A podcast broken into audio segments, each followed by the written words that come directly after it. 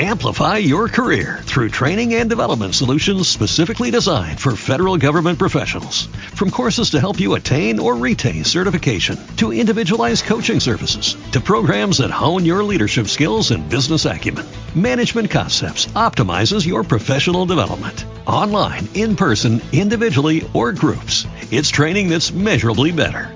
Learn more at managementconcepts.com. That's managementconcepts.com. 7.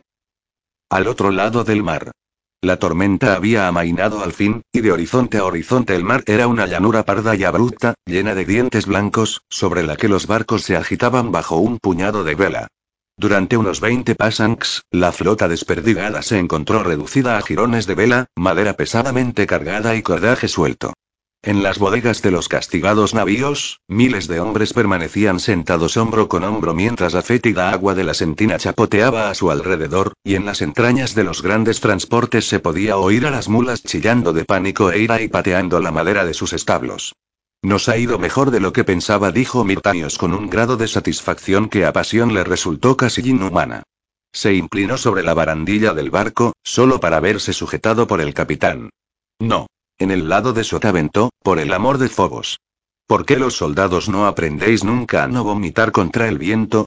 Pasión soltó un eructo líquido, con el rostro casi del mismo color que el agua que les rodeaba. Porque ya no nos importa. De haber dependido de mí, creo que hubiera deseado que nos ahogáramos hace dos días. Bueno, estuviste a punto de obtener tu deseo. Ha sido una tormenta de las peores que he visto a este lado de Gigonis. ¿Y el resto de la flota? ¿Qué ves? Pasión se limpió la boca y se enderezó.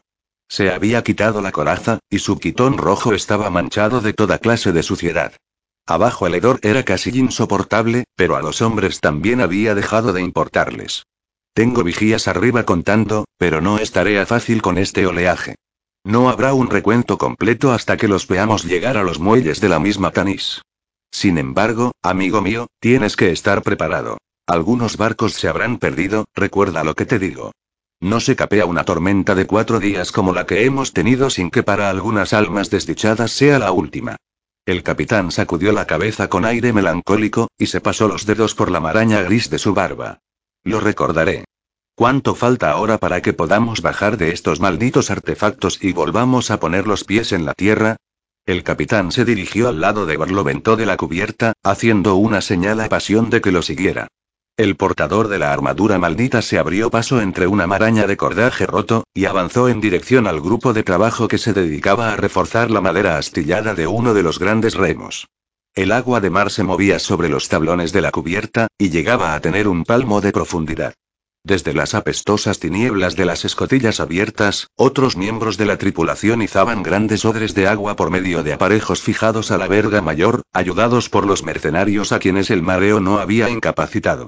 Los odres se vaciaban por la borda, y luego eran bajados de nuevo por las escotillas para ser llenados. El proceso parecía interminable. Allí dijo Mirtarios, señalando con un grueso índice. ¿Ves esa línea en el horizonte del oeste? Eso es tierra, ¿verdad? Eso es la costa sureste de Gigonis, y si estuvieras en el mastelero podrías ver la nieve en las montañas de Andrúmenos.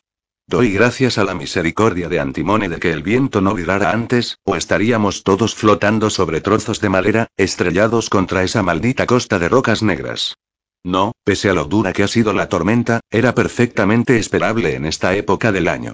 Cuando uno se hace a la mar en invierno, se está burlando de Fobos, que agitará las aguas contra él. De no haber sido por la paga, me hubiera reído en vuestra cara cuando me contratasteis. Y bien dijo Pasión con paciencia, si damos por sentado que Fobos ha apartado su rostro, ¿cuánta distancia nos queda por cubrir? Mirtanio sonrió, exhalando un hedor a ajos rancios. Se hurgó con la uña en los pocos dientes que le quedaban. Bueno, hemos pasado Gigonis, de modo que lo peor ha quedado atrás, y ahora tenemos viento favorable, justo en la aleta. Si hay más de 400 pasanks hasta la costa de Artaca, besaré el trasero del timonel. Y podemos recorrerlos en tres días, si no hay tormentas ni naufragios, y si conseguimos que no entre más agua en este cascarón. Gracias, capitán, dijo Pasión. Te estoy agradecido, a ti y a tu tripulación. Mirtanios se echó a reír. Guárdate las gracias, mercenario, y asegúrate de que mi paga continúa en el bodega, que es su sitio. Es un tipo de lastre que me encantaría llevar más a menudo. levantó las manos como si estuviera acariciando los pechos de una mujer. Todas esas preciosas bolsitas tintineando juntas, como si el oro hablara a través del cuero. Si vivís lo suficiente para necesitar un viaje de retorno, soy vuestro hombre. Se alejó por la cubierta, mientras reía con la cabeza echada hacia atrás. Pasión eructó, se cubrió la boca con la mano, y se tambaleó en dirección a la barandilla de Barlovento.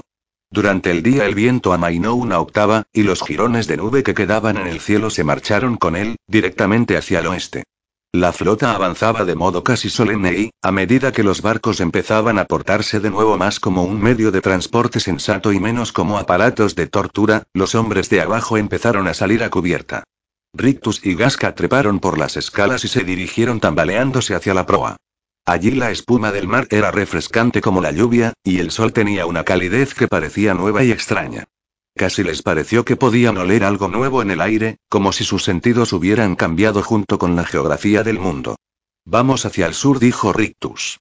¿Ves el sol, poniéndose a nuestra derecha? Las Arukush están detrás de nuestras cabezas, y delante de nosotros y sí. Me pregunto qué será eso que hay delante de nosotros, dijo Gasca. Había una luz en su mirada que no había estado allí desde que partieron de Matsdan, y Rictus se alegró de verla. El mar le dijo Rictus. Estamos flotando sobre el Tanio.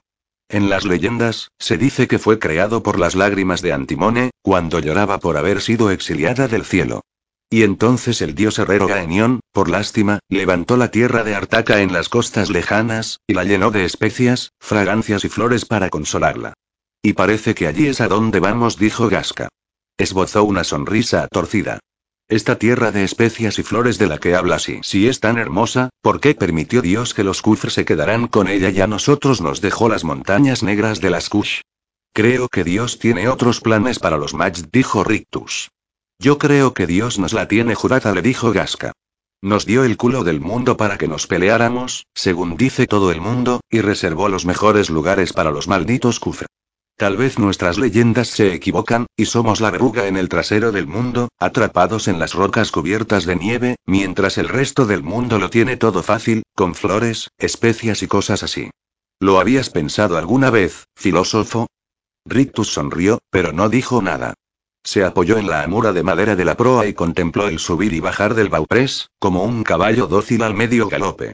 Observó las olas, que acudían a estrellarse junto a la popa, y saboreó la visión, el olor, la limpia agua salada sobre la piel. Tenía cierto presentimiento, la intuición de que debía recordar aquel momento sobre las anchas aguas del mundo. Un don de la diosa, tal vez. Sus dones siempre tenían doble filo. En aquel momento, sintió un intenso deleite por el movimiento vivo del barco y el grandioso girar de las aguas debajo de él. Sabía que debía convertir aquello en un recuerdo, porque cuando pasara no volvería a verlo. Se llevó la mano a la garganta para tocar el colgante de coral que había tomado del cadáver de Zori. Procedía de allí, de las profundidades del mar. En Majran le hubiera servido para pagarse putas durante toda una semana, o comprarse un buen cuchillo, pero lo había conservado. Era lo único que le quedaba de aquel tranquilo claro del bosque donde su padre le había enseñado a ser un hombre. El viento continuó favorable en dirección sur, y la flota avanzaba delante de él como un caballo al trote. A bordo de todos los barcos, los marineros reparaban los daños causados por la tormenta con la flema de hombres habituados a los caprichos del mar, y los mercenarios aprovecharon para lavar sus sucios quitones escarlatas con agua salada, lo que les causó irritaciones en muslos, cuellos y bíceps. Al anochecer, y por primera vez, los capitanes permitieron encender fuegos en las zonas llenas de arena de las crujías. Las diseminadas compañías de maps colocaron sobre ellos los cento y de las mesas comunes, manchados de óxido, y arrojaron en su interior todo lo que pudieron rapiñar en las bodegas de los barcos. Los centones se reunieron en torno a cada caldero mientras la oscuridad cubría el rostro de las aguas, y los marineros les observaban desde sus puestos en la proa y en tomo al timón. Habían tomado mucho antes sus raciones de galleta y cerdo salado frío, y observaban con interés cómo sus pasajeros vestidos de rojo celebraban su ritual de comida nocturna como si estuvieran sanos y salvos en tierra firme. Mirtanios había expresado cierta preocupación por el número de hombres en cubierta, afirmando que la parte superior del barco pesaría demasiado, pero Pasión le había ignorado. Aquello era un consuelo para unos hombres que veían el mar como un lugar hostil y peligroso, y además, los soldados estaban demacrados como mendigos tras haberse pasado casi una semana vomitando sin cesar. Había dos centones en el barco de pasión. Los cabezas de perro de Jason de Ferrari, y los mirlos de Minon. La plataforma elevada en la parte trasera del barco, los marineros la llamaban toldilla. Al parecer, todos los objetos de a bordo tenían su nombre en un lenguaje distinto, era un buen lugar para apoyarse y contemplar a los 200 hombres de abajo, que abarrotaban la crujía en torno a los centoi, una oscuridad hirviente y humeante lamida por el fuego. Los cocineros habían acabado de repartir el inevitable estofado hervido, y los hombres habían consumido al menos la mitad. Minon y Jason se reunieron con pasión en la toldilla y estudiaron el atiborrado espacio de abajo. Delgados y hambrientos, dijo Minon. Mejor que gordos y aburridos, replicó Pasión. Jason sonrió. Era un intercambio antiguo, casi un ritual. Dime una cosa, dijo. ¿A cuántos hemos perdido, Pasión? El de la armadura maldita frunció el ceño. Realmente, es difícil decirlo, Jason. Ni siquiera los marineros pueden estar seguros. Pasión y de acuerdo. Por ahora, parece que al menos una docena de barcos se hundieron en la tormenta. Dios blasfemó Minón, realmente impresionado. ¿Hombres o mulas? Los transportes grandes, en su mayor parte. Según Mirtarios, las escotillas laterales pueden romperse y abrirse en caso de temporal. Pero creemos que al menos tres transportes de tropas. Seis centones, dijo Jason. Casi 600 hombres. Joder. ¿Por qué este viaje? Quiso saber Minón. Podríamos haber cruzado por Sinón sin apenas tener tiempo de vomitar por la borda. En lugar de ello, aquí estamos, recorriendo las rutas marítimas del mundo, y hemos perdido cientos de hombres a causa de ello. Tanis es el único puerto donde podemos desembarcar con todas nuestras fuerzas sin tener que librar una guerra para conseguirlo. Ya has visto asaltos en barco, Minón. Hombres tratando de llegar a la orilla, ahogándose en sus armaduras, muertos en los bajíos. Créeme, Firón sabe lo que hace. Además, y allí Pasión hizo una pausa, como si hubiera estado a punto de decir demasiado.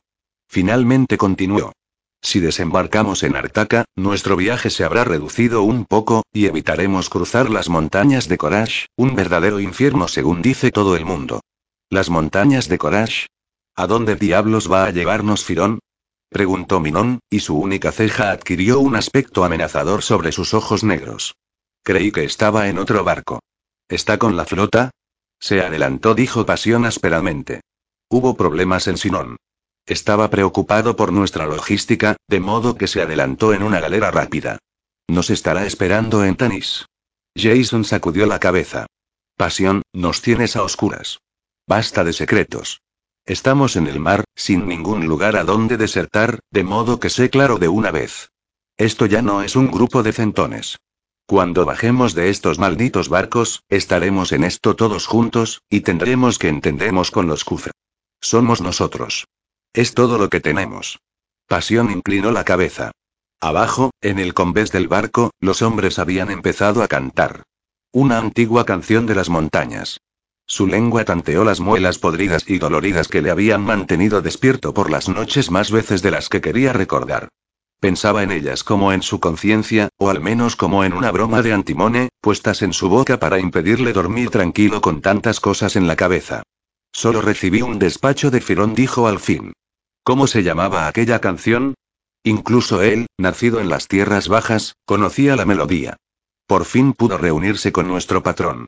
Le pareció que los arreglos para nuestra recepción en Tanis no eran del todo adecuados, de ahí que zarpara a toda prisa de Sinón. Es todo lo que sé, hermanos. No dijo Jason. Hay algo más.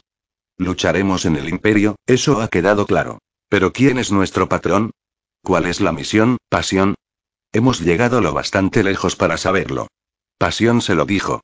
Avistaron tierra tres días después. O eso dijeron los marineros desde los masteleros. Para los hombres en cubierta, no había más que una leve insinuación de línea oscura al borde del cielo y, con ella, cierta intensificación de los olores en el aire. Los hombres ignoraban que la tierra pudiera olerse como si fuera una comida en preparación o una ventosidad soltada en un rincón. Olieron la tierra, y abarrotaron las cubiertas de la flota como si su presencia allí pudiera hacerles acercarse más rápidamente. Cuando se aproximaron, vieron una costa color mostaza agarrada al borde del mundo, con el aspecto de una línea de arena. Para hombres acostumbrados a las montañas, resultaba extraño y poco apropiado que todo un mundo nuevo pudiera abrirse en el horizonte ante ellos, y parecer plano como la palma de una mano hasta donde alcanzaba la vista. Plano y pardo, sin señales de especias o flores que pudieran adornarlo. El gran continente. Con tal nombre había sido conocido desde tiempo inmemorial. Los Majds nunca habían olvidado su intento de conquistarlo, como tampoco los Kufr. Cuando la flota Majd se acercó a la orilla, con rizos en las velas y remos en los barcos más pequeños, también pudieron ver que el color del agua debajo de ellos había cambiado, volviéndose parda como la orina de un anciano. Los pájaros empezaron a volar en círculos en torno a la flota y a posarse en las vergas más altas, cagando gotas blancas sobre los hombres de abajo. Los mercenarios Majd buscaron sus armaduras y armas, y les limpiaron el óxido y la sal, decididos a presentar un aspecto temible y reluciente al desembarcar. Y Mirtanios hizo subir a bordo a un piloto Kufr para que condujera a los barcos de la flota a través de los bancos de arena y los canales del poderoso río Harto sobre cuyo delta se levantaba Tanis, una de las ciudades más grandes y antiguas del mundo. El Kufr permaneció en la toldilla entre los dos remos timoneles, lagrando sus órdenes en buen majta izquierda y derecha, mientras detrás de él casi cien barcos lo seguían dócilmente, temerosos de embarrancar entre la arena pálida y las rocas amarillas de Artaca. Incluso Jason, en pie en el extremo de la toldilla cubierto con su armadura negra y con el yelmo de hierro colgado como un bote de su cadera, pudo sentir la historia tras lo prosaico del momento. Había visto cufrantes, unos pocos, pero se le consideraba un hombre educado. Para casi todos los soldados, la silueta que se erguía increíblemente alta en la popa era como una imagen surgida de un mito, reluciente y en vivos colores. Lo observaron fijamente. La piel dorada, los extraños ojos, el rostro de rasgos humanos que no eran en absoluto humanos. Y la criatura ni siquiera parecía sudar bajo su escrutinio. Tal vez no sudan, dijo Minón, observando con la misma falta de discreción que el recluta más novato de su centón. Ah, no me digas que nunca habías visto ninguno. De veras, Jason, nunca había visto ninguno. No todos somos tan cultos ni hemos viajado tanto como tú. De modo que Tanis se abrió ante ellos. El piloto les condujo a través de un amplio estuario donde el mar se volvía pardo, y a cada lado los bancos de arena iban acercándose al agua, estrechándose pasan a pasan. Delante, un alto destello blanco apareció en el borde del mundo, y mientras avanzaba el día, un día largo y agotador para los que se habían vestido con la panoplia completa, el objeto blanco creció y se alargó, pareciendo flotar en algunos lugares, hasta que los hombres de los barcos vieron algo para lo que no estaban preparados. Habían visto Mazdan, por lo que creían que sabían cuál era el aspecto de una gran ciudad, pero lo que crecía en el horizonte momento a momento era algo distinto. Era como comparar las construcciones de barro de un niño con el proyecto de un ingeniero. Tanis. Allí se construía con piedra caliza, una roca blanca que el tiempo marcaba y oscurecía. Pero de todos modos, el paso de los años no podía oscurecer la ilusión. Era una ciudad blanca, una joya centelleante, que se levantaba entre el delta pardo que la rodeaba. En su centro había dos docenas de torres, y cincuenta torres dentro de torres, y murallas interconectadas, todo ello tan enorme en su concepción que resultaba irreal de contemplar, recortado contra el cielo azul, el sueño de un arquitecto. Una maravilla. Cuanto más avanzaba la flota por el delta del río, más altos se volvían los edificios. Los hombres de los barcos inclinaban el cuello, tratando de ver las cimas de torres que se encontraban aún a varios pasangs de distancia. Dios de nuestra madre, dijo Minón. Su pequeño rostro de rata era poco apropiado para expresar asombro, pero lo conseguía a la perfección en aquel momento. De pronto arrugó la cara, y la admiración se convirtió en resentimiento y desconcierto. Miró las torres blancas de Tanis como un hombre traicionado por su esposa. Pasión, yo y yo, lo sé, dijo Pasión. Menuda misión, dijo Jason. Incluso él, el hombre refinado y culto, tenía problemas para mantener la boca cerrada. Pasión y lo sé, dijo Pasión. Su rostro estaba impasible, como una estatura esculpida en piedra. Preparad vuestros centones para el desembarco. No dejéis nada atrás.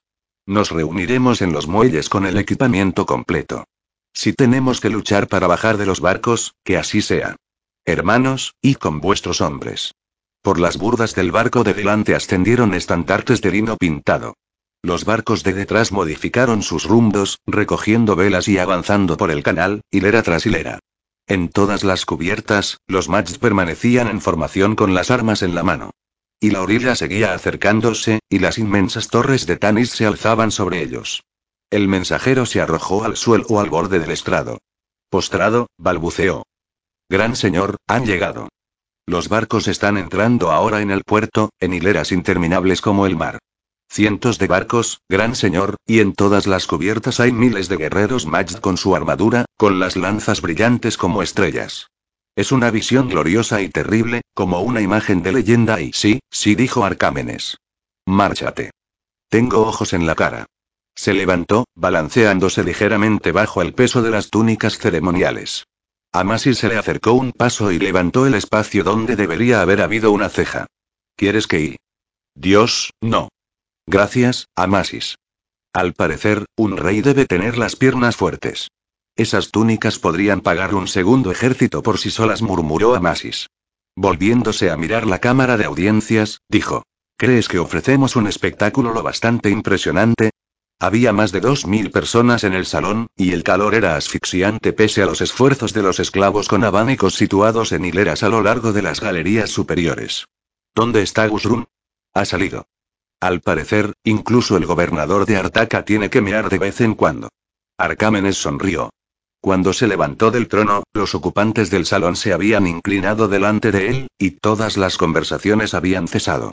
Había un camino claro a través del centro de aquella enorme estancia llena de ecos, y apostados a ambos lados de él, formando una barrera de carne, había 200 Kefren de la casta más alta, miembros de la Guardia Real, los Onai cubiertos con corazas de escamas de hierro, habían sido seleccionados por su estatura, fuerza y ferocidad.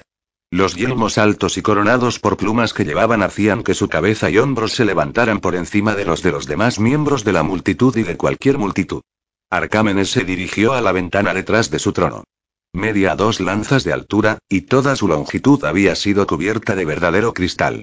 A través del borroso resplandor, podía mirar abajo y ver el triple puerto de Tanis. Podía ver la llegada de la flota, y contemplar las multitudes congregadas en los muelles, retenidas por sus propios lanceros, para que los temibles Majd pudieran pisar de nuevo la tierra del gran continente. Que los oficiales se presenten ante mí al instante, dijo Amasis. Que vengan a pie, armados o desarmados, según prefieran. Pero date prisa.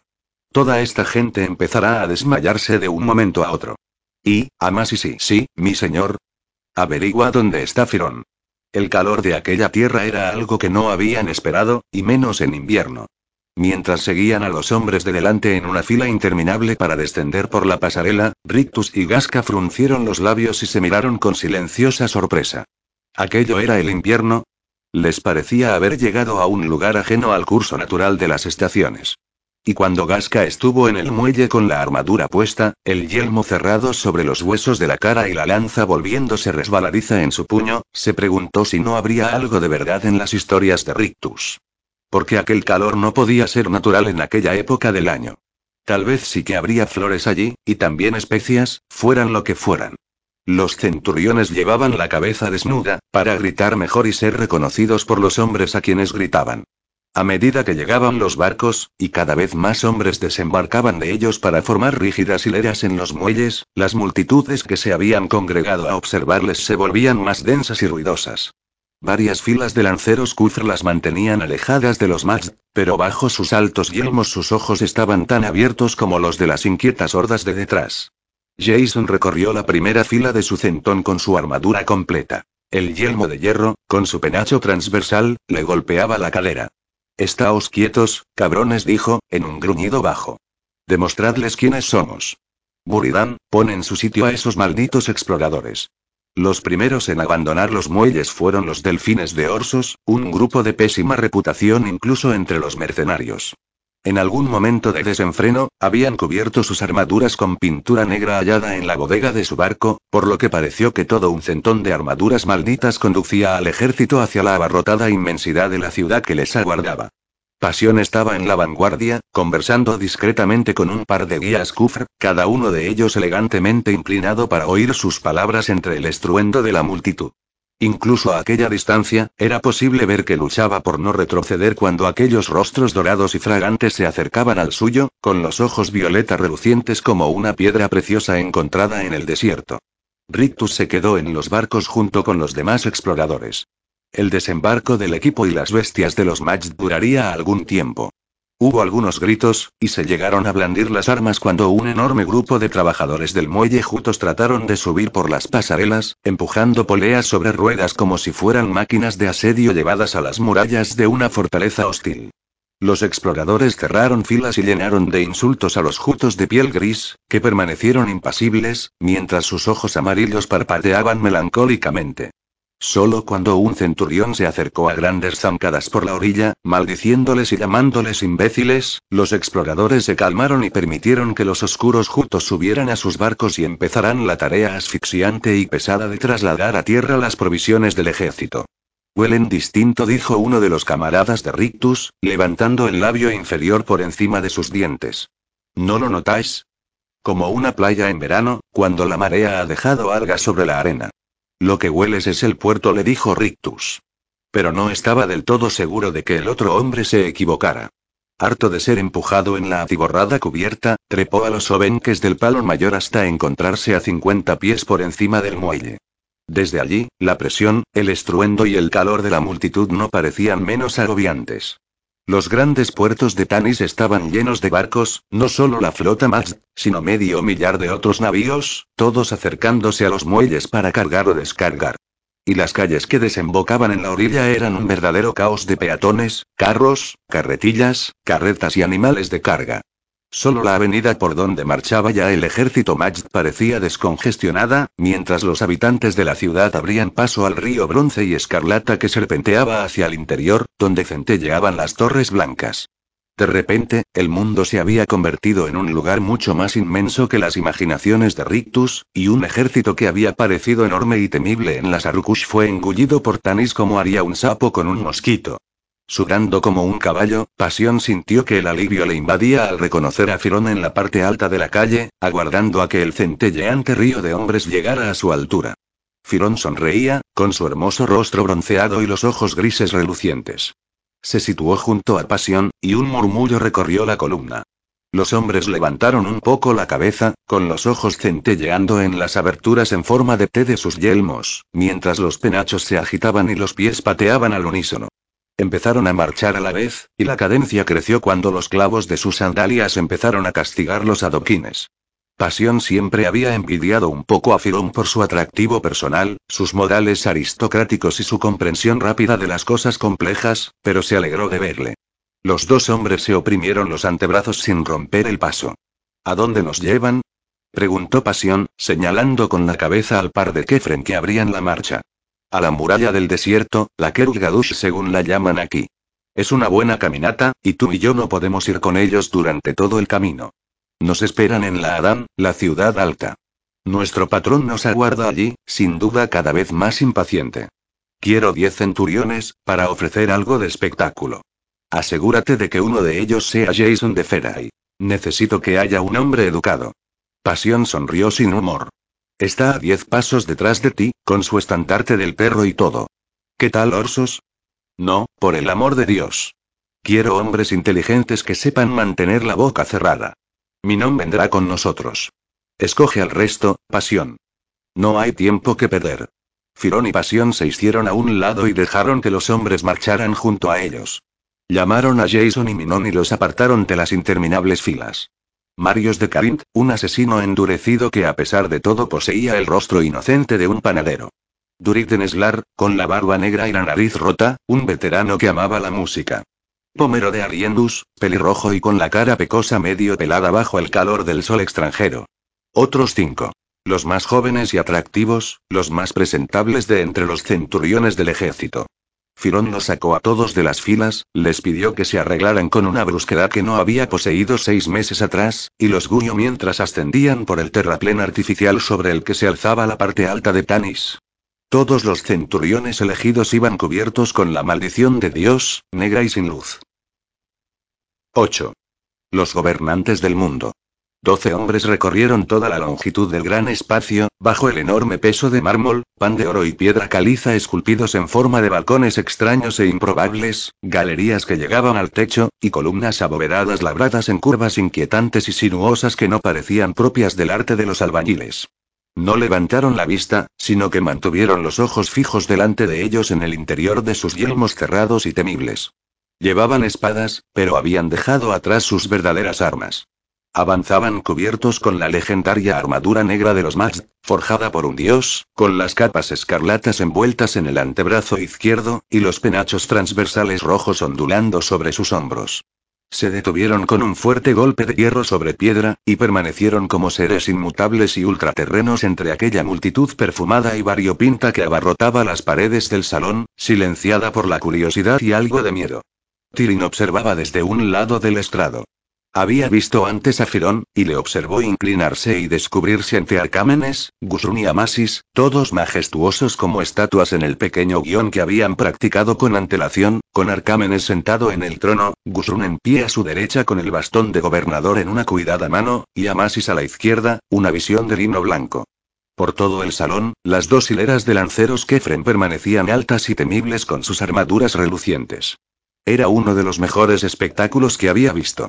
Ni siquiera en Asur el propio gran rey hubiera podido hacer algo mucho mejor, al menos no para un asunto tan cotidiano como recibir a sus comandantes. ¿Qué era distinto, pues? Tirin se bajó un poco el velo para poder oler. Captó de inmediato el hedor de los Majt. Tenía cierta intensidad agria. Aquellos seres sudaban como animales y olían como animales. Ni siquiera el incienso de los quemadores del techo podía disimularlo. En su niñez, Tirin había pasado muchas horas sentada en los establos mientras los esclavos cepillaban a los caballos que acababan de regresar del circuito. El olor era parecido. Pero había algo más. Imposible de definir, podía estar relacionado con la forma en que aquellos seres se mantenían erguidos, en actitud de atención frente al estrado, ignorando a la multitud, los grandes hombres que tenían delante y la opulencia y grandiosidad aplastante de cuanto les rodeaba. Parecían más sólidos que ninguna otra cosa en el salón. Tal vez se debía a la legendaria armadura que llevaban, que no reflejaba la luz. Ni siquiera el más alto de ellos alcanzaba el hombro del guardia Kefren más bajo, y sin embargo y había algo inquietante en aquellos mercenarios, algo que iba más allá del mito y los rumores que rodeaban a su raza. Allí en pie, con una mano apartando ligeramente el velo de su rostro, Tyrin sintió que estaba en presencia de algo extraordinario, algo que no pertenecía al mundo que conocía. Hubo otro movimiento en el abarrotado salón cuando Firón empezó a hablar en buen Kefren, el lenguaje de los reyes. Había trabajado mucho en su acento, y sonaba extranjero, pero no ignorante. Era curioso oír a aquel ser hablando en la lengua culta de la nobleza, la que se hablaba en el salón del trono de la mismísima Asur. Mi señor, te traigo a la flor de nuestro pueblo, los mejores guerreros que poseemos. Te traigo a cien centones de lanceros Maj que engrosarán las filas de tus ejércitos, para ayudarte en los tiempos que vendrán. Mi señor, somos tuyos, aquí y ahora. No abandonaremos tu servicio hasta que seas el señor supremo del imperio, y te hayan coronado como gran rey en los salones sagrados de Asur. Así lo hemos jurado. Firón se inclinó profundamente, y tras una pausa breve e incómoda, los demás Majd le imitaron, con los rostros ilegibles tras los yelmos. Arcámenes se levantó, sonriente. Mis queridos amigos empezó, extendiendo los brazos en el gesto que solía hacer al empezar sus discursos. Tirin se retiró discretamente. Tras ella, algunas de las concubinas de casta alta se hicieron a un lado para abrirle paso, como se haría con una mendiga maloriente. Era la favorita, pero cuando llegara el momento, Arcámenes tendría hijos con ellas. El verdadero heredero no podía tener sangre de casta baja. Tirin levantó la cabeza y dio gracias a Dios por el col y el antimonio que se había aplicado en torno a los ojos aquella mañana. Le sirvieron de armadura mientras se abría paso entre la multitud. Las demás concubinas se habrían inclinado ante ellas y los ojos de Arcámenes las hubieran estado mirando. Pero apenas le dejaron espacio para pasar junto a ellas. Cuanto más poder consiguiera el príncipe, menos atención tendría para su puta de casta baja, la ufsa de las montañas Madrón. ¿La echaría de menos? Probablemente no. Hablaba con ella por las noches porque no importaba lo que uno dijera a una ufsa. Era como confiar secretos a una piedra. Y sin embargo, pensó, me paseo por aquí vestida de seda y lino con oro en la frente, las muñecas y los tobillos, un guardaespaldas a cinco pasos por detrás de mí y una doncella detrás de él. Madre, no me ha ido mal. Recordó las montañas blancas y el cielo azul de detrás. Desde allí, una podía mirar hacia abajo, a las llanuras pardas y verdes salpicadas por los destellos de los ríos, y pensar en ellos como en otro mundo, un lugar que proporcionaba un paisaje de fondo a la existencia real, hecha de nieve y piedra. Y sin embargo, aquellas llanuras fluviales que se extendían interminablemente en el horizonte con sus suelos negros y sus triples cosechas anuales eran la sede del poder en el mundo, y exigían tributo a los que vivían en sus fronteras. De modo que sus padres habían enviado a Tyrion en lugar de un hijo para el ejército. Uno servía al imperio de la manera que podía. Había transcurrido tanto tiempo que las montañas eran simples imágenes distantes en su cabeza. Me he vuelto blanda, pensó. Demasiado tiempo viviendo en palacios. Nací en un lugar donde la gente adora de Dios en el exterior, en pie frente a rocas caídas en las cimas de las montañas, levantando la vista y hablando directamente con él. Aquí el culto es cosa de ceremonias y santuarios, luces de velas y oro. Una habla con Dios en susurros desde las sombras. Y una empieza a dudar de si realmente está allí para escuchar. Durante un instante, se odió a sí misma. Aquella criatura blanda y bien vestida, con los ojos pintados y las uñas afiladas, que dudaba de las cosas buenas que sus padres habían luchado por inculcarle. ¿Por qué? Porque había visto algo de mundo y había empezado a considerarse lista. Su madre se había cortado la yema de un dedo el día que los recaudadores de impuestos se llevaron a Tyrion. Sin una palabra, pálida y sin quejarse, se la había cercenado con su mejor cuchillo de cocina, convirtiendo la partida de Tyrion en una tragedia. Tyrion lo había entendido, y no había llorado al marcharse, tan impresionada estaba al comprender que aquello era real y para siempre, no un exilio temporal. Pero había llorado hasta dormirse más tarde aquella noche, después de que los recaudadores de impuestos se turnaran para violarla. Abandonó el salón, acobardando con la mirada a un par de centinelas para que la dejaran salir por una de las desconcertantes puertas laterales, y se encontró andando colina abajo porque era la dirección más fácil. El calor del día empezaba a decaer un poco, y hacía algo más de fresco. Muchos de los habitantes de la ciudad iban envueltos en albornoces, lo que hizo que Tyrion sonriera sin querer, recordando su niñez entre la nieve y los corderos congelados puestos sobre las cenizas del fuego para que recuperaran algo de vida. Aquel invierno, como le llamaban en la ciudad, era cálido como la primavera en las tierras altas. Artaca afirmaba ser el lugar más antiguo del mundo, y Tanis la ciudad más antigua. Tyrion podía creerlo, pero seguía sintiendo el leve desprecio que el habitante de las montañas alberga por el de las tierras bajas. Cuanto más alta la tierra, más baja la casta, según rezaba el dicho. Aquello también era cierto. Los Kefren altos y de piel dorada procedentes de las llanuras fluviales húmedas y fértiles habían sido los gobernantes del mundo desde tiempo inmemorial. Utilizaban a las otras razas y castas como un carpintero su caja de herramientas. Siempre había sido así, y la mayoría pensaba que así continuarían las cosas. Pero Tyrion, que había podido contemplar al pequeño grupo de soldados de armadura negra en el gran salón de Tanis, había sentido un escalofrío de emoción extraña que no acaba de explicarse. Aquellas criaturas, aquellos hombres. Nunca habían tenido nada que ver con la caja de herramientas. No mostraban deferencia, y no les importaban las castas. Eran ignorantes, y Tyrion percibía que en su ignorancia estarían llenos de odio. Pero de todos modos, de todos modos, era bueno ver a los poderosos Kefren inseguros por una vez, e incluso algo asustados de la temible criatura a la que habían invitado a cruzar su umbral. A Rictus siempre le había gustado trepar, ya fuera a árboles o a colinas, de modo que se encontraba como en su casa en la arboladura del barco.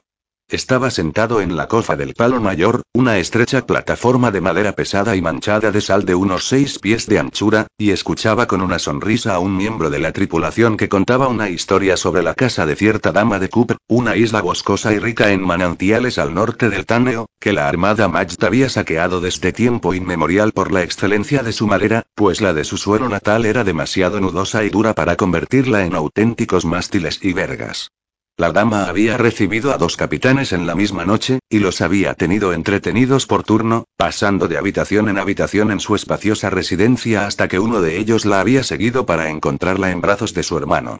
No se habían alterado demasiado, ambos estaban borrachos, y los dos se habían casado con ella, después de lo cual los tres vivieron en paz y armonía durante el resto de sus vidas. Cuando un hermano estaba en el mar, el otro estaba en tierra, de modo que la dama se mantenía siempre ocupada y los hermanos tenían una casa de donde regresar. Pero así era la gente de Cooper, según acabó diciendo el marinero con un guiño y una sonrisa. Debajo de él, el barco parecía un ciervo destripado. Todas las escotillas estaban abiertas de par en par, y en algunos lugares los tablones de cubierta habían sido retirados para que las provisiones de la bodega pudieran descargarse más rápidamente. Rictus se tumbó sobre la madera de la coza y contempló la ávida actividad de abajo. Tenía hambre y sed, igual que casi todos los hombres que habían tenido que quedarse en los barcos, pero el calor del día empezaba a amainar al fin, y a lo largo de las callejuelas de edificios y almacenes inclinados hacia el mar que formaban aquella parte del puerto empezaban a encenderse las lámparas, tanto en la orilla como en los barcos anclados cerca y a lo largo de los muelles. Nunca en su vida había visto nada parecido a aquel espectáculo, aquella tormenta de luces omnipresentes. Permaneció tumbado, contemplando las luces y pensando en aquel gran continente, aquella enorme bestia cuyo pellejo podía entrever en la oscuridad creciente de un anochecer extranjero. ¿Quién es ese que duerme en la coza? espetó una voz abajo.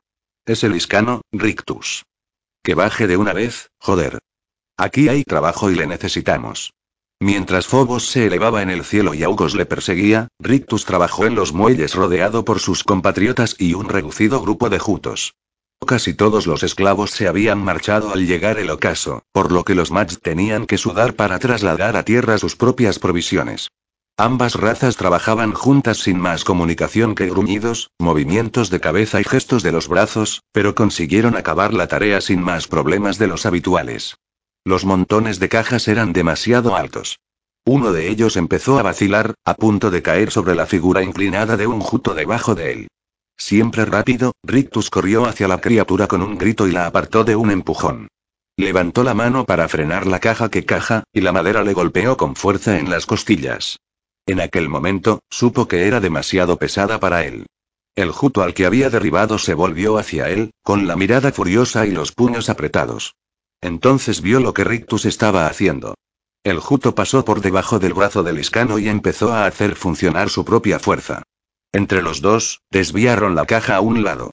Se estrelló junto a ellos, chocando contra los adoquines con un fuerte golpe, y se abrió para revelar que contenía una gran cantidad de aichmes, puntas de lanza de hierro y bronce envueltas en paja.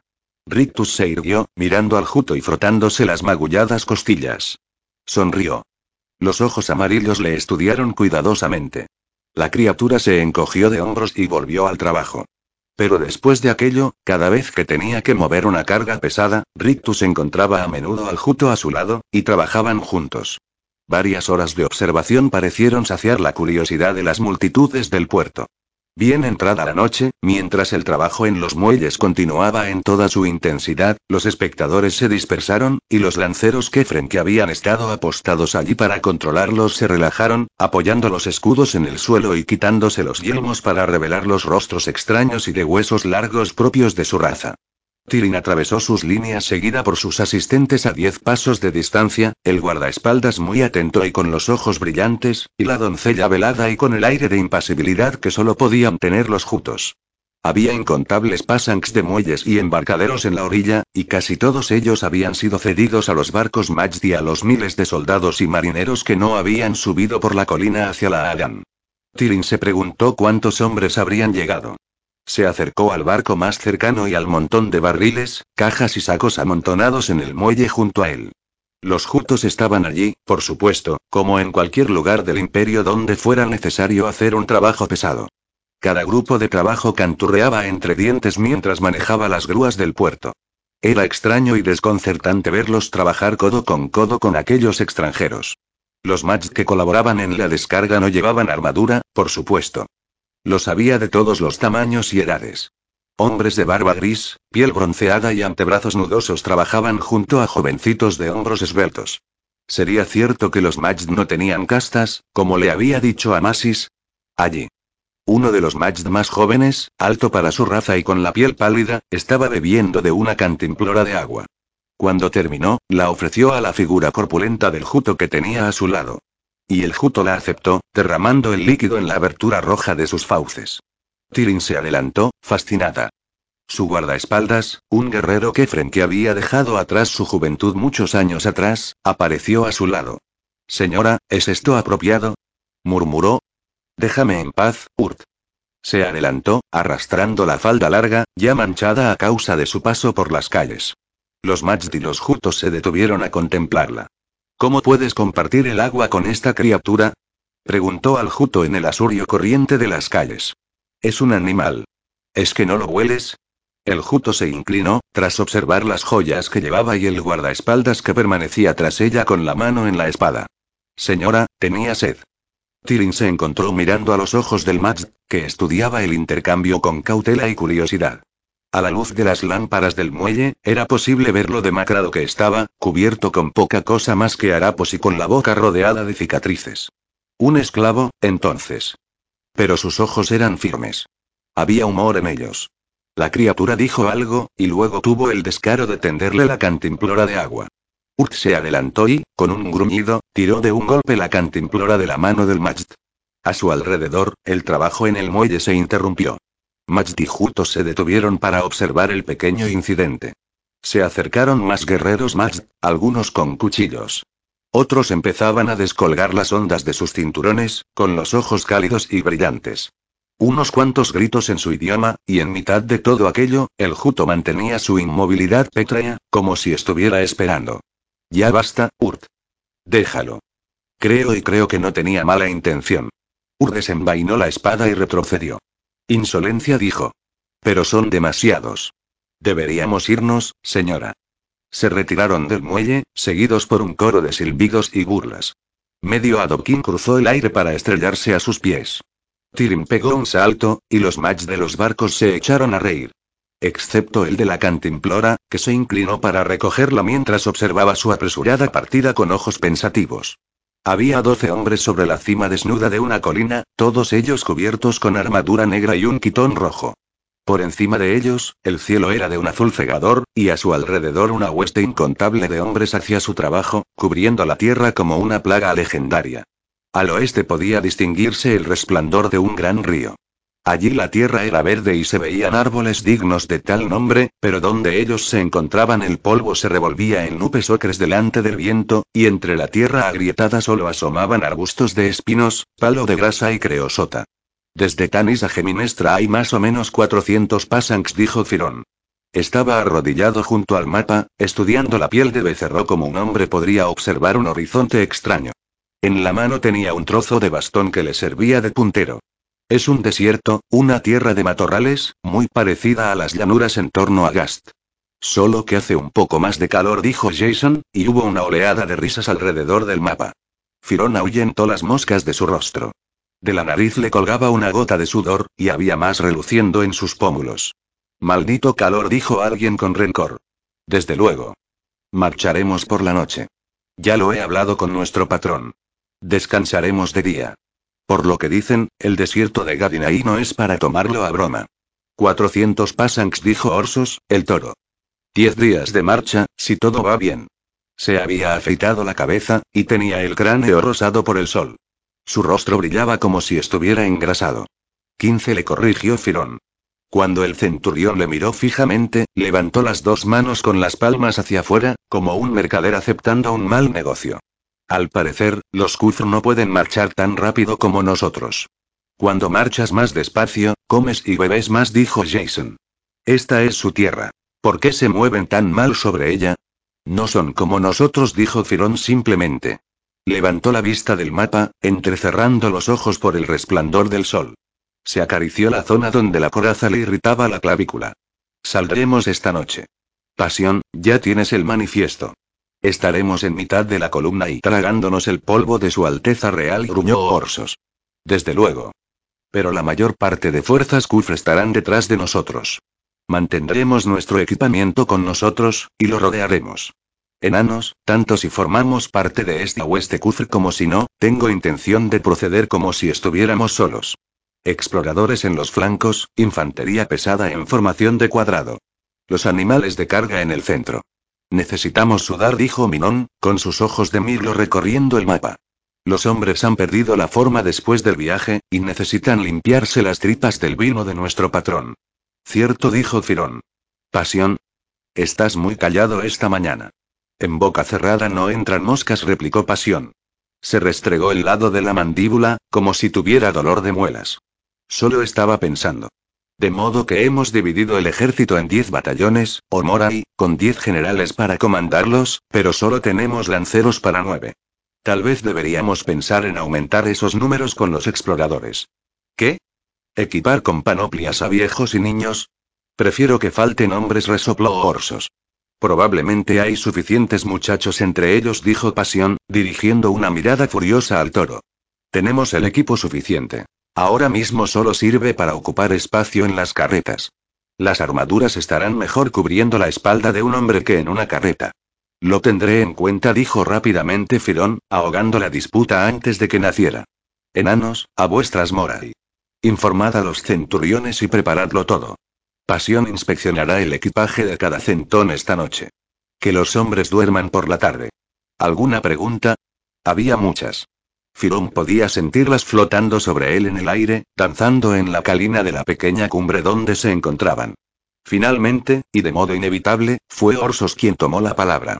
A pesar de sus años, la masa de carne que formaba su rostro le hacía parecer un niño enorme y embrutecido.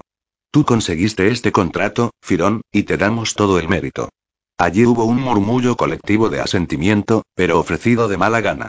Firón levantó una ceja, y movió los pies como un hombre a punto de recibir un golpe. Pero no debes olvidar que ahora esto es una querusia, un consejo del ejército. Los hombres eligieron a diez de nosotros entre cien centuriones, pero nadie te eligió a ti y ni tampoco a Pasión, si lo mirarnos bien. Sabemos que eres el único de nosotros que habla Kufr, de modo que nadie piensa en quitarte de en medio. Pero cuando se trate de tomar decisiones para el ejército, las tomaremos juntos. No eres ningún rey, hermano.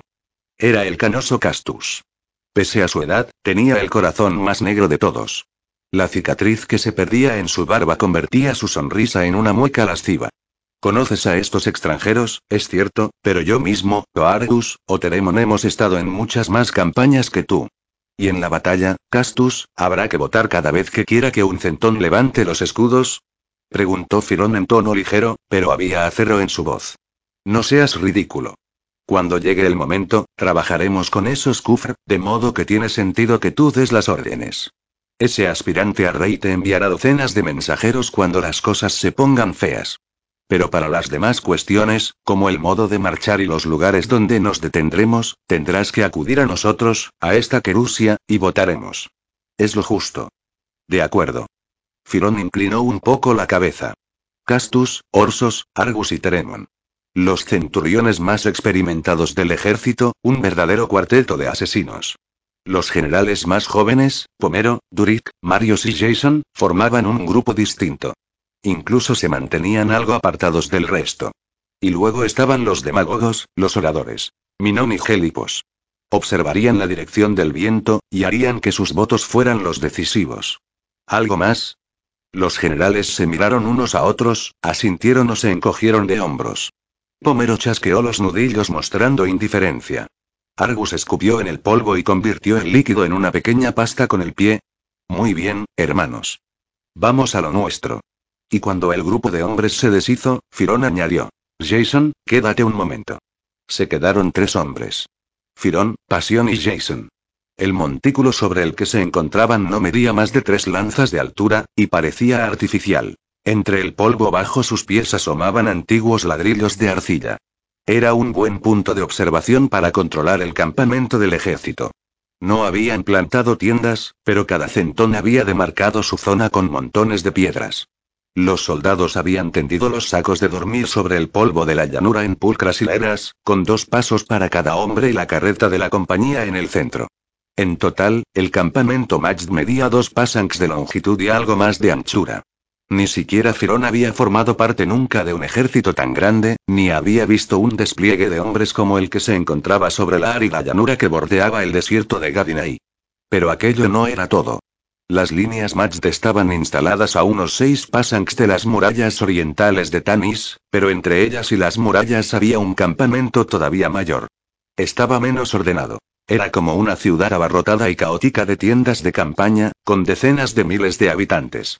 Sobre ella flotaba una neblina de polvo, junto con el humo de mil fuegos de cocina, y en su extremo occidental grandes rebaños de animales oscurecían la tierra. Eran las bestias y los soldados del propio Arcámenes, sus hombres y las tropas que le había cedido Gusrun de Artaca. Tal vez había 30.000 hombres en total, sin contar a los asistentes. Su campamento estaba más cerca del río, donde aún había algo de hierba. En primavera, todo aquello sería una fértil llanura, y habría lechos de juncos junto al harto, pues el río se desbordaba dos veces al año, hinchado por alguna fuente desconocida perdida entre la jungla del interior. Por el momento, los Majd bebían de una serie de antiguos pozos de la llanura, mientras se habituaban a la sensación de la arena entre los dientes.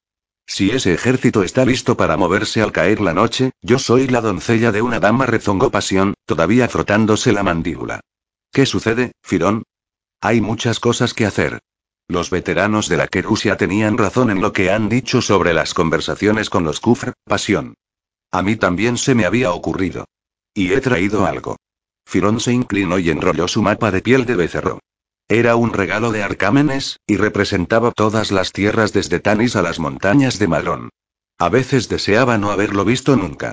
400 pasangs en aquella piel de becerro no ocupaban más de un palmo. Lo guardó en la bolsa de cuero que había llevado a su espalda durante 20 años, y extrajo un nuevo objeto. Para ti, Jason. Pasión, tú también puedes usarlo si quieres. Un pergamino cubierto de escritura. Jason lo abrió con las manos, separando los ejes. ¿Qué es esto? Veo palabras en escritura más, y algo incomprensible al otro lado. Es una recopilación de palabras, un diccionario. El visir de Arcámenes, Amasis, hizo que un escriba de Tanis lo elaborara para mí. Dice las palabras Majten Asurio, la lengua común del imperio, escritas en nuestro alfabeto tal como suenan. Firón sonrió, pues el rostro de Jason se había iluminado como el de un niño. Necesitamos a alguien capaz de entender lo que dicen esos cabrones, además de mí mismo. No podemos confiar siempre en intérpretes, o en la caridad de nuestros aliados. La caridad de nuestros aliados y Pasión meditó sobre la frase un momento antes de continuar. Necesitaremos toneladas de esa caridad antes de que esto termine, Firón. Podemos llevar encima toda la comida necesaria para cruzar ese desierto, y dices que allí también hay pozos. Pero cuando lleguemos a Geminestra, la bolsa estará vacía. Espero que tu principesco patrón tenga ciertas habilidades logísticas, o estaremos comiendo mulas antes de un mes. Todo está arreglado, Pasión dijo Firón, algo irritado. Soy el intendente. Me gusta arreglar esas cosas por mí mismo. Firón golpeó con un dedo el pergamino que sostenía Jason. Entonces lee esto. Aprende estas cosas. Si no puedes hablar con los Kufr, ¿cómo les dirás lo que quieres? Pasión apretó la mandíbula y sonrió un poco. Como tú digas. Jason, que disfrutes con tus estudios. Yo voy a contar sacos de grano, y espero que se hayan multiplicado en mi ausencia. Se volvió y descendió por la colina, protegiéndose los ojos del resplandor del sol. Es un profesional, y no le gusta trabajar con aficionados, dijo Firón, mirando cómo se alejaba. No puedo culparle. Marchamos a las órdenes de un kufr, y a partir de ahora comeremos y beberemos según él decida. Si falta comida, siempre hay otras formas de conseguirla, dijo Jason. Enrolló el pergamino y lo cerró. Gracias por esto, Firón. Lo emplearé bien. ¿Qué? No, no. Ya sé a qué te refieres, Jason. Pero no podemos saquear unas tierras que esperamos que luchen a nuestro lado. Arcámenes cuidará de nosotros. Después de todo, también le interesa. No temo que nos traicione o nos maltrate. Por lo menos, mientras no tenga la corona. Los dos hombres se miraron, comprendiéndose perfectamente. Jason suspiró. Me sentía más feliz cuando era un ignorante y también mantendré a mis centuriones en la ignorancia. Nunca pensé que ser general significaría hablar tanto. Así son las cosas. Nos ha ofrecido ayuda con el equipaje, ¿sabes? ¿Ayuda? 800 jutos de anchas espaldas. Dicen que son resistentes como mulas. Yo los mantendría alejados de nuestras líneas por el momento, Firón.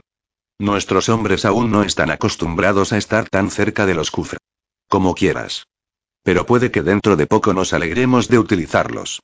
Marchamos esta noche, Jason, hagan lo que hagan los Kufr. ¿Y si se retrasan? Si se retrasan, tendrán que tragarse nuestro polvo. Desde Tanis, el desierto de Gadinaí se extendía como una llanura reseca hasta el río Otosh en el norte, interrumpida por barrancos endonadas excavados por las inundaciones de las lluvias primaverales. Al sur, las colinas de Gadea se extendían en hilera tras hilera de piedras pálidas y rotas. Sus acantilados blancos las hacían visibles desde lejos, y allí se encontraban las canteras desgastadas por el tiempo de donde procedían los enormes bloques que habían servido para construir las poderosas murallas y torres de Tanis. Los pastores Kefren recorrían las colinas, cuidando de sus cabras como habían hecho desde tiempo inmemorial. Más al sur, las tribus de bandidos tenían sus guaridas en la laberíntica confusión de desfiladeros y cañones. Incrédulos, los bandidos observaron desde las cimas de las quebradizas escarpaduras como un gran sarpullido se extendía sobre el desierto, un río de hombres, oscuro bajo el sol excepto donde la luz tocaba las puntas de sus lanzas. Levantaban una auténtica nube de polvo tras ellos y a su alrededor, un gigante pardo y amenazador, una tormenta amarilla decidida a cubrir el cielo del oeste. Parecía una nación en marcha, todo un pueblo en busca de un lugar mejor. Los escasos habitantes del Gadinaí se reunieron, olvidando las antiguas rencillas, y observaron desconcertados mientras la gran columna seguía avanzando, tan imparable como el curso del sol. Era grandioso como el anuncio del fin del mundo, un espectáculo que incluso los dioses debían contemplar desde sus moradas entre las estrellas. De modo que aquello era el paso de un ejército. 9. Sirviente de reyes. La noticia llegó a Borus en forma de suave llamada a la puerta de sus aposentos. Gruñó algo en respuesta, con los sueños de la noche aún nublándole la mente, y entró la doncella de mañana, con la cabeza inclinada y un pergamino sellado temblando como un pájaro sobre la bandeja de plata que le tendía. Se incorporó en la cama. Las sábanas de seda resbalaron sobre su torso para revelar las formas amplias de un atleta, siempre había estado orgulloso de su físico, cuando tomó el mensaje de la bandeja. Comeré en el jardín, Visa. Sí, señor. La muchacha, una ufsa de casta baja, se inclinó y salió con el suave sonido de sus pies desnudos sobre el suelo de mosaico.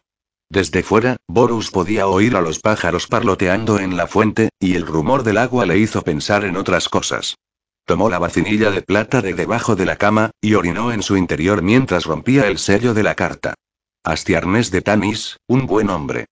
Recordaba que Ifobos Creó un charco en el suelo antes de recobrar la compostura, y el pergamino aleteó en sus dedos. Kirosh. Un kefren alto con la piel del color de la corteza del abedul apareció en la puerta. Se inclinó profundamente, con los ojos azules centelleantes. Llevaba en la mano una vara de marfil. Señor. Mi mejor túnica, y la coraza Majd. Una litera cerrada, y los porteadores más rápidos que tengamos. No, espera. Hay que dar cierto espectáculo. Tengo que ir a palacio, Kirosh. Lo arreglaré, señor. Enviaré al vestidor. ¿Puedo recomendar la seda de Aracosía? No. Borus pensaba ya con más claridad. Su rostro había recuperado la calma. Mi quitón, el escarlata. Y la maldición de Dios. Mi antigua panoplia, Kirosh. El Kefren parpadeó, y se lamió los delgados labios. Dio un paso al frente. Señor, para el palacio. Haz lo que te digo. Y prepara esa litera. Kirosh se inclinó y salió, con el rostro impasible. Una vez al otro lado de la puerta, su voz pudo oírse como el chasquido de un látigo. Otras puertas se abrieron de golpe, y la casa cobró vida, entre cierto pánico bien ordenado. Borus raramente se levantaba tan temprano. Arcámenes está en marcha desde Tanis con 25.000 soldados de infantería y 5.000 jinetes. Artaca se ha declarado a su favor, y Gusrun es su criatura. Pero hay más. Ha traído un ejército del otro lado del mar, 10.000 lanceros pesados más, mercenarios al mando de un general llamado Firón. Arcámenes pretende conseguir que Juta se alce contra el imperio, y llevar la batalla hasta la tierra de los ríos. Su objetivo es nada menos que el mismo trono. La carta había estado tres semanas de camino. Debían de haber matado a una docena de caballos para hacerla llegar hasta allí tan rápidamente del viejo Astiarnés, un espía entre cientos, o miles, plantados a lo largo de los años en todos los callejones y carreteras del imperio. Pero Astiamés no pertenecía al cuerpo de espías reales. Estaba retirado. En su juventud, Borus solía presumir de que el gran rey tenía una mano en cada bolsillo. Pero aquello se les había escapado de algún modo. Un ejército Majd. Por la misericordia de Dios. Apareció el vestidor, junto con la atareada doncella que llevaba pan con miel y un huevo cocido. Borus sonrió al ver su desconcierto. Déjalo aquí, Visa. Esta mañana, comeré por el camino. Aquella era la mejor época del año para estar en Asur. La capital imperial se alzaba en las dos orillas del río Oscus, y la corriente bajaba alta, un destello de azul y plata en lugar del pardo del verano. Asur había sido diseñada en forma de parrilla, tal vez cuatro mil años atrás. Borus lo había estudiado, y creía que la ciudad tenía el doble de años, pero siempre había sido construida sobre la misma estructura. La Imperial Asur. Sus murallas medían 150 pies de altura, y 60 pasanks de longitud. A su sombra vivían unos dos millones de personas. Kefren de todas las castas, decenas de miles de jutos, asurios comunes, aracosanos, yue, irgun y kerkai. Todos estaban allí. Dominando el cielo había lo que a primera vista podía parecer un par de colinas de laderas empinadas en el centro de la ciudad. Eran montículos de construcción Kefren, montones de ladrillos y piedras que habían crecido siglo tras siglo hasta llegar a alzarse como montañas sobre la llanura ribereña de abajo. Sobre aquellos figurats se encontraban el palacio de los reyes y el alto templo de Bel, como los Kufr llamaban a su dios. Cada uno por sí solo era una ciudad dentro de una ciudad, y había sacerdotes y esclavos que nacían y vivían en ellos sin abandonarlos nunca. Los ladrillos que soportaban aquellas maravillas estaban esmaltados de azul oscuro y adornados con cenefas de oro, y sus paredes estaban coronadas por murallas cubiertas de plata. En la cumbre del figurat del templo, la fachada del edificio estaba cubierta de placas de oro sólido, para reflejar la puesta de Araian, el sol. Sus rayos eran capturados al anochecer por los dientes de las montañas de Magrón en el oeste, pero su última luz siempre era captada por las paredes del templo, como un faro encendido por la despedida del sol, y una promesa de su retorno. Tal era la razón de ser del figurat, que se había diseñado con aquel propósito, con un margen de error de pocos dedos. El templo era anterior al palacio, pero los que residían en este último edificio habían recuperado el tiempo perdido durante los últimos milenios. La parte superior del figurat medía unos 15 taenones, y 10 de ellos estaban cubiertos por las estructuras del propio palacio. El resto era un parque de murallas verdes, un jardín del tamaño de cinco granjas donde se habían plantado grandes cipreses de Ochir, además de álamos de Kulm, plátanos de la costa del Táneo y palmeras datileras del Golfo de Videa.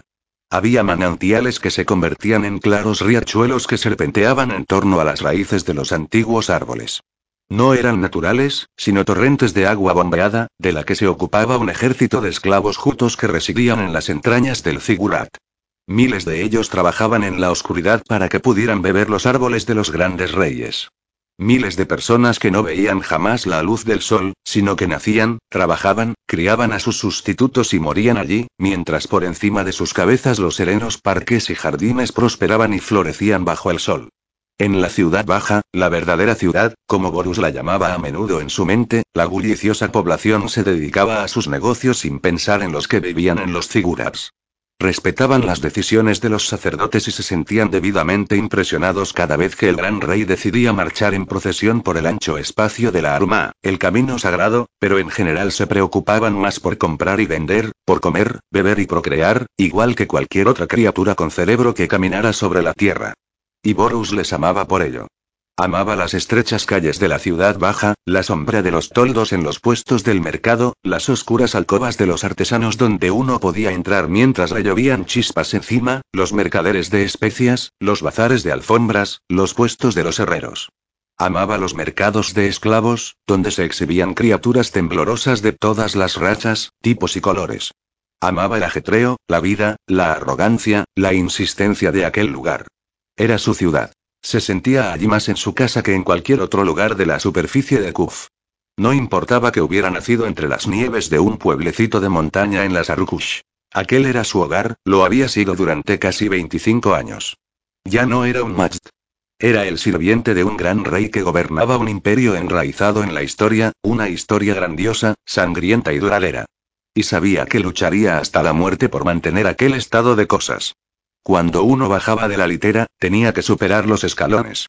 Se habían construido de tal modo que los caballos pudieran ascender por ellos en pasos veloces y dignos, pero para los que andaban sobre dos pies eran una experiencia agotadora.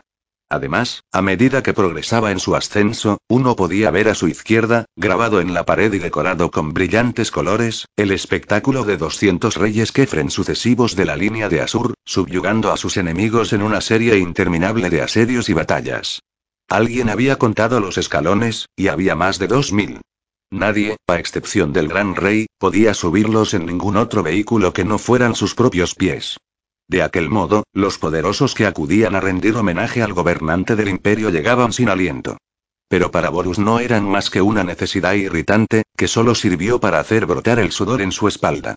Adelantó a suplicantes más lentos de camino al salón de audiencias, ascendiendo mientras recordaba las montañas, las verdaderas montañas, al sentir la tensión en los muslos. Por supuesto, había vías más rápidas para llegar al gran rey, pero él, como extranjero contratado, ya no tenía derecho a usarlas, sin que importara el hecho de que hubiera servido en la corte durante años. Y sangrado por ello, por el padre de aquel Kuza con el que iba a reunirse. El general Borus, de los Majd le enunciaron. Siempre de los Majd.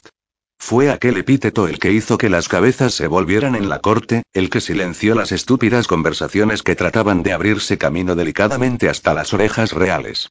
Borus conocía a aquel gran rey, pero había conocido mejor a su padre. Anurman había sido un soldado, un cazador, un jardinero. Había amado a todas las criaturas de la naturaleza, plantado bulbos con sus propias manos, y matado también con sus manos a varios asesinos que albergaron la esperanza de acabar con su dinastía. Un Kuzr sencillo, valiente, honesto y con sentido del humor. Borus había aprendido a ser un general a su lado. Al principio había representado una novedad en la corte, el renegado Max, pero había progresado hasta llegar a mensajero real, y luego a líder guerrero. Pero antes, y por encima de todo, Anurman había sido un amigo. Aquella era la lástima, que los herederos de Anurman fueran harina de otro costal. Pero Borus servía al hijo por amor al padre muerto. Por eso se encontraba allí, sudando bajo aquel aire agitado por medio millar de abanicos. Porque se lo debía al hombre que había conocido. Puedes avanzar, dijo el chambelán del exterior con la gran solemnidad y condescendencia propias de su casta. Mantén los ojos bajos, y siempre ahí. Conozco este baile, dijo Borus, y se adelantó, con la capa escarlata envuelta en el brazo izquierdo y la coraza negra absorbiendo la luz del salón. Las multitudes de siempre, una larga hilera de inútiles vestidos con los adornos que diez mil pueblos trabajaban todos los años para producir. El gran rey tenía ciudades enteras dedicadas a la fabricación de sus zapatillas. Uno podía burlarse o mostrarse incrédulo, hasta que lo veía. Medio mundo dedicado a los lujos de unos cuantos miles. Era algo monstruoso, hasta que uno se daba cuenta de que la gente estaba bien pagada y vivía en paz. Eso era bueno, ¿no? Vivir en paz, aunque aquella paz significara servidumbre y encontrarse a merced del primer kefren de casta superior que uno se cruzara. A cada lado del trono había una falange de funcionarios de la corte, y dos y con armadura completa aunque sin escudos. Borus se detuvo y se arrodilló. Se inclinó más, hasta que su frente besó el frío mármol del suelo, y luego se puso en pie con una rapidez que desmentía su edad. La postración era obligatoria para los que no estaban emparentados con el rey, o no gozaban de su favor. En los viejos tiempos, Borus había realizado una inclinación de cabeza, nada más, y Anurman se adelantaba, le tomaba del brazo y le miraba a los ojos. Gran rey, aquí está el general Borus de los Maz, comandante de la guarnición de la ciudad, que sirvió bajo tu bendito padre y consiguió gran renombre en las batallas de Karchanis y Kafir. El alto chambelán pronunció las palabras con cierta deliberación sonora, de modo que pudieran oírlas todos los presentes en el salón. Miró a Borus a los ojos mientras hablaba, y ambos compartieron una inclinación de cabeza imperceptible.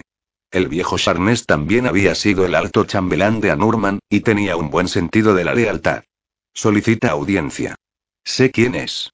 Puede hablar, Sharnes. Borus levantó la cabeza. Mi señor, he recibido un mensaje del oeste. Tal vez sería mejor si su contenido se divulgara en un entorno algo más privado. Aquí estamos entre parientes y amigos, general. Puedes hablar libremente. Asuman apoyó un codo en el trono y se inclinó hacia adelante con una sonrisa en el rostro. Más alto y pálido que su padre, tenía la piel dorada de las castas más altas y los ojos violeta de la nobleza. Y la sonrisa y los modales agradables de su padre. Borus se adelantó un paso y bajó la voz. Tu hermano Arcámenes ha levantado el estandarte de la rebelión contra ti. Ha sobornado al gobernador Busrun de Artaca, ha reunido un ejército más, y lo está trayendo hasta aquí. Salió de Tanis hace casi un mes. Estará ya en Juta. Si nadie lo detiene, llegará a las murallas de esta ciudad dentro de seis semanas. Quiere apoderarse del trono. Asuman parpadeó, y la sonrisa se congeló en su rostro. ¿Cómo es que lo sabes antes que yo? Tu padre me ordenó instalar hombres de confianza en casi todas las provincias importantes. Me informaban solo a mí, y algunos todavía lo hacen. Asuman se recobró con admirable velocidad, pero no antes de que fuera visible un destello de ira. ¿Y nuestros espías reales en Artaca? No han dicho una palabra sobre esto. Mi señor, o están muertos o han sido comprados por tu hermano. Ha sido pura casualidad que hayamos recibido esta información tan oportunamente. Debemos empezar a llamar a la leva real de inmediato si queremos presentar batalla al traidor. El gran rey se echó atrás en su trono, con el rostro inexpresivo. Solo se movían sus dedos, aferrando los brazos de la enorme y ornamentada silla hasta que la sangre se mostró azul en torno a sus nudillos. ¿Estás totalmente seguro de eso, general? ¿Estás dispuesto a jugarte la vida basándote en la palabra de esa fuente tuya? La voz de Borus sonó áspera como la de un viejo cuervo. Totalmente dispuesto, mi señor. Levantó la cabeza, desafiando el protocolo, y miró al rey a los ojos. Serví a tu padre durante toda mi vida. Ahora sirvo a su hijo con la misma devoción. Si estoy equivocado, puedes quedarte con mi vida, libremente ofrecida. Asuman le miró a los ojos, como un hombre a otro, dejando a un lado el protocolo. Estaba calibrando a Borus con sus propias balanzas, preguntándose si el hijo podía realmente heredar una lealtad que había sido libremente entregada al padre. Borus lo sabía, y permaneció muy quieto, con el rostro inexpresivo. La lealtad debe ganarse, para que tenga algún valor, dijo el rey a Borus. Era como si todas las demás personas hubieran desaparecido del salón y solo quedaran ellos dos, como iguales, cada uno explorando las intenciones y los recuerdos del otro y preguntándose cómo afectarían a los futuros acontecimientos de sus vidas. La confianza también tiene valor, mi señor dijo ásperamente Borus. Tu padre también me lo enseñó. El momento pasó. Asuman se levantó. A lo largo de la suntuosa longitud del salón, las conversaciones cesaron, y las brillantes criaturas de la corte se inclinaron profundamente. Charnes, convoca a mis generales y a algunos escribas, que sean buenos y escriban rápido y claro. General Borus, nos retiraremos a la antesala. Tu segundo en la guarnición es Proxis, ¿no es así? Sí, señor. Un antiguo amigo, y el único general juto del imperio, Proxis estaría ya borracho a media mañana. Cédele el mando. Tengo otras tareas para ti en este momento. Charnes. Quiero mensajeros y los correos más rápidos de la ciudad. Reúnelos a todos. Tenemos que aprovechar el tiempo. Con la túnica siseando en el suelo, Asuman giró sobre sus talones, llamando a sus seguidores con el mismo gesto brusco e impaciente de la mano que había empleado su padre. Borus se encontró sonriendo y preguntándose si el hijo no habría heredado algo del carácter del padre, después de todo. Antes del mediodía, los jinetes empezaron a salir por las puertas de la ciudad con estandartes de correo aleteando en sus espaldas. Aquellas banderas de seda abrían los caminos reales y enviaban al resto del tráfico a las cunetas mientras los correos avanzaban a un galope frenético por las carreteras bien pavimentadas de Asuria, el corazón del imperio. Iban al este, a Aracosía, al sur, a Medis y Kandasar, al norte, a las fortalezas de las montañas de Agranos, y al oeste. El mayor número de jinetes se dirigía al oeste.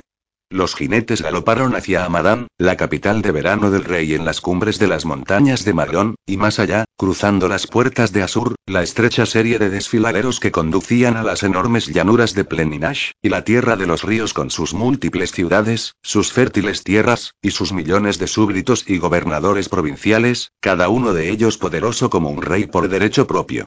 Todos los correos llevaban el mismo mensaje. Reunid a los ejércitos y acumulad provisiones.